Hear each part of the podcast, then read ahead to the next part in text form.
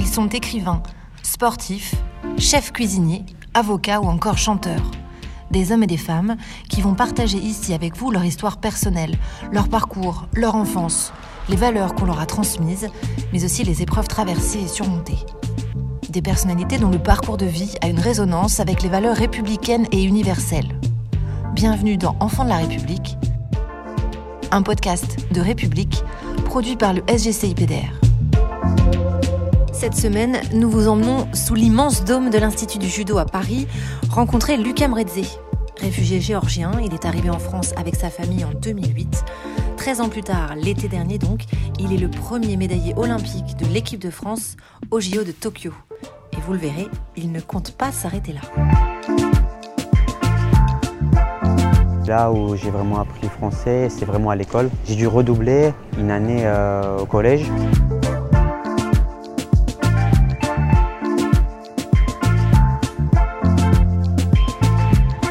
On avait plus de 13 heures de français par semaine. Il y avait une classe, euh, une spéciale où il y avait euh, les étrangers comme moi et on avait 13 heures de cours de français par semaine. Et au bout d'une année, j'ai commençais à comprendre tout ce qu'on me disait. Mais j'avais un petit peu peur de parler. je ne voulais pas faire des, erreurs. Mais petit à petit, j'ai pris confiance, j'ai commencé à parler. Forcément, au début, je faisais des fautes. Mais voilà, il faut assumer. Quand on arrive euh, dans un pays, euh, on ne sait pas comment les gens sont, donc euh, forcément on appréhende. Mais quand j'ai découvert ce mélange des cultures en France, ça a été un petit peu, pas un petit peu, ça a été rassurant pour moi. Je me suis dit que j'allais facilement m'intégrer et c'est ce qui s'est passé. je me suis facilement intégré.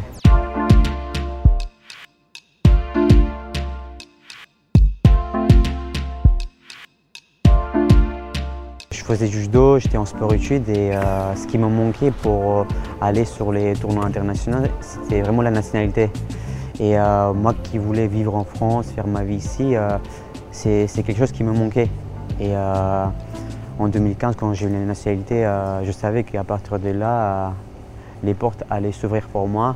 Et c'était important, c'était important pour moi et euh, c'était beaucoup de bonheur. Je savais que quelque chose de, quelque chose de grand allait commencer pour moi. C'est là où vraiment j'ai démarré euh, ma carrière et c'est à partir de là où j'ai commencé à performer petit à petit. J'ai intégré l'INSEP, l'équipe des France et euh, il y a vraiment une nouvelle vie qui a commencé pour moi. J'ai reçu une lettre par la mairie du Havre, signée par Edouard Philippe, qui me disait que j'allais recevoir une réponse positive.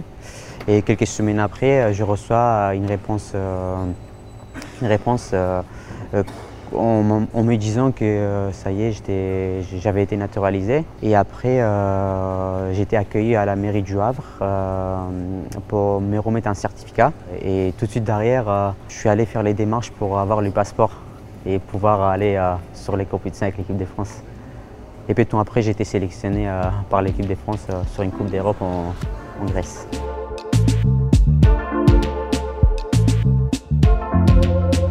Ça m'a quand même mis un peu de pression parce qu'une euh, fois français euh, et une fois, sur les, sur les compétitions internationales, il fallait euh, après assumer, assumer cette responsabilité. Et ça fait un petit peu peur, évidemment, mais quand on prend le coup de la compétition, après on se fait plaisir. Et c'est ce qui s'est passé. Au début, ça m'a mis un peu de pression et petit à petit, j'ai commencé à prendre beaucoup de plaisir.